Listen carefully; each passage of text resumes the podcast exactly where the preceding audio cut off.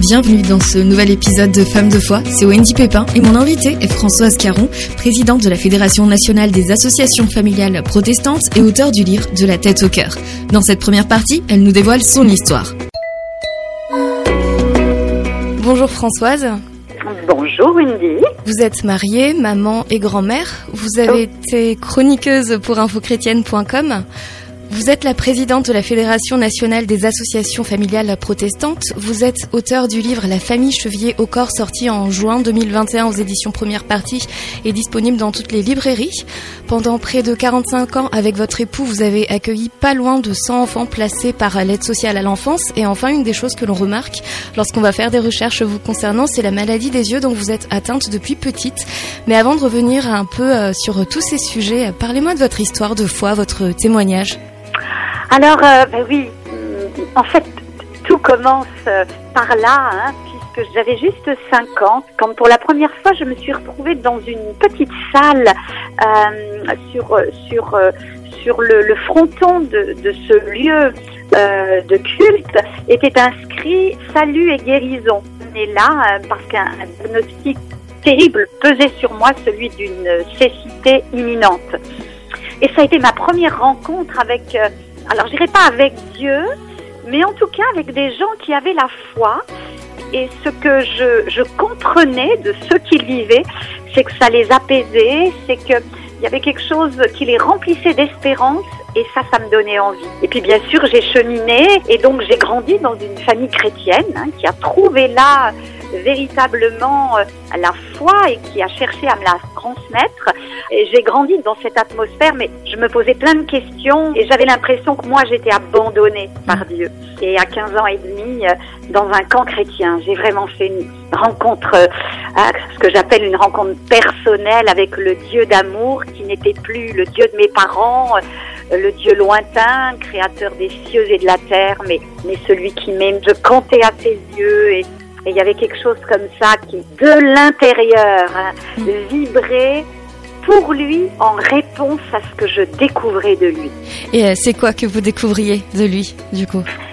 Et qu'il m'aimait de façon inconditionnelle et que mes questions, mes pourquoi, mes comment, mes révoltes, euh, mon handicap aussi, tout ça, c'est pas ce qui me séparait de lui.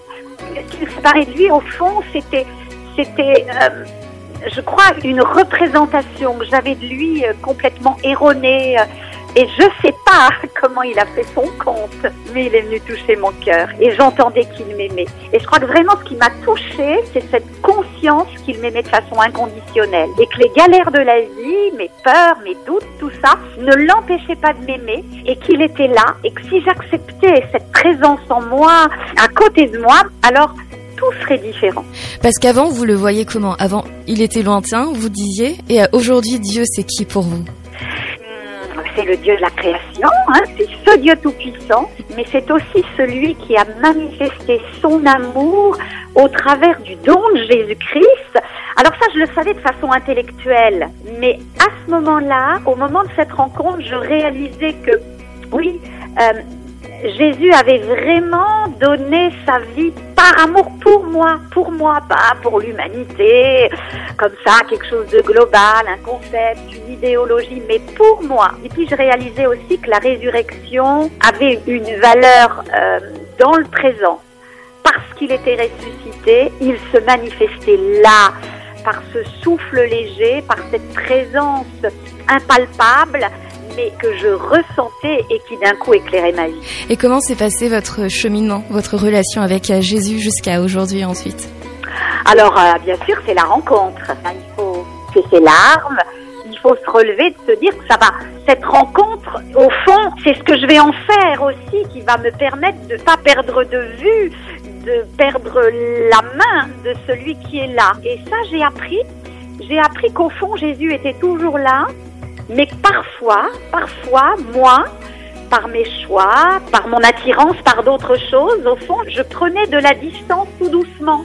C'est un peu comme quand on marche en groupe comme ça et qu'on discute, on est proches les uns des autres et puis on est vite distrait. Alors parfois par des belles choses, une fleur sur le bord du chemin, un bruit, et puis et puis on ralentit, puis au bout d'un moment, on a quasiment l'impression d'avoir perdu le groupe, celui avec lequel on cheminait.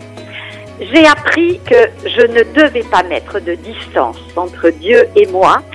J'ai appris à prier tous les jours, à, lire la Bible tous les jours et à entretenir cette relation pour que quoi qu'il arrive, qu'il fasse beau, qu'il y ait des chants d'oiseaux ou des gros orages, je perde jamais de vue cette réalité de la présence de Dieu à mes côtés. Et ça m'a aidé à, à construire ma vie et à jamais me sentir ni abandonnée ni seule.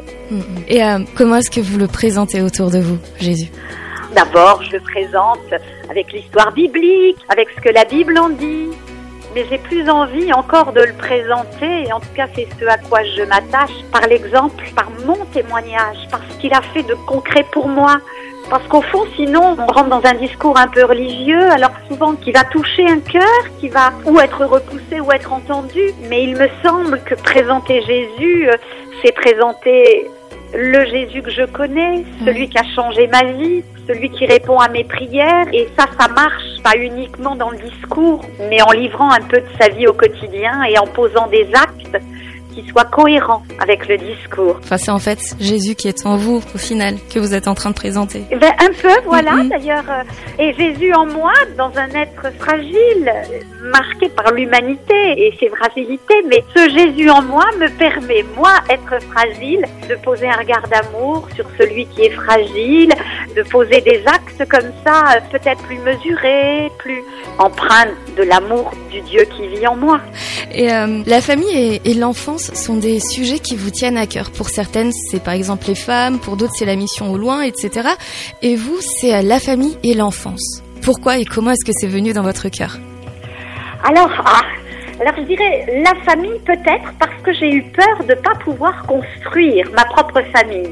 Pour deux choses, bah, liées à mon histoire, bah, mon handicap. Et je me disais que quel homme voudrait construire sa vie et accepter d'avoir des enfants avec une handicapée, une malvoyante, une bigleuse. Hein. J'avais 16-17 ans quand je rêvais de faire famille. Voilà, c'était un peu les mots utilisés. Donc ça, c'était quelque chose du coup qui me faisait prendre en compte la famille de façon très très particulière et je voulais construire une famille solide malgré ça. Et puis la deuxième chose, c'est que ma propre famille, dans son histoire, a été marquée par des choses difficiles, euh, l'inceste pratiqué par mon grand-père, et donc euh, famille modèle, celle dont je rêvais, présentée par la Bible aussi, et puis et puis famille imparfaite, voire parfois déviante et maltraitante. Et ce qui fait que très très jeune, je me suis intéressée au fond à cet écart entre la famille dont on rêve tous, d'ailleurs chrétiens ou non chrétiens, hein, ouais. et puis la réalité de nos familles. Et du coup, je crois que quand j'ai trouvé l'amour de Dieu manifesté au travers de Jésus et présent dans ma vie, je me suis dit qu'alors, quelles que soient les fragilités de nos familles, elles devaient, grâce à l'amour de Dieu, pouvoir construire solidement, se transformer et puis être un abri et un refuge pour ceux qui sont victimes des familles maltraitantes.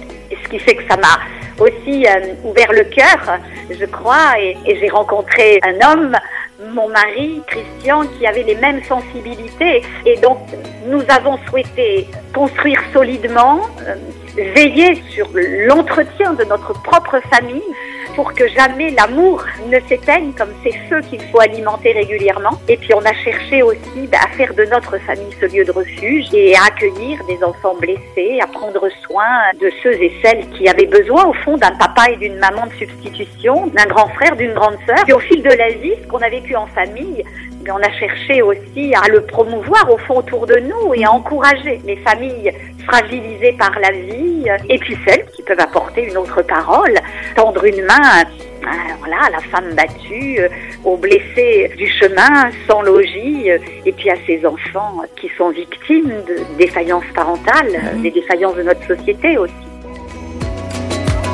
La suite au prochain épisode, c'était Femme de foi avec Wendy Pépin et Françoise Caron. Retrouvez cette première partie en replay sur farfm.com et en podcast sur toutes les plateformes d'écoute. À bientôt.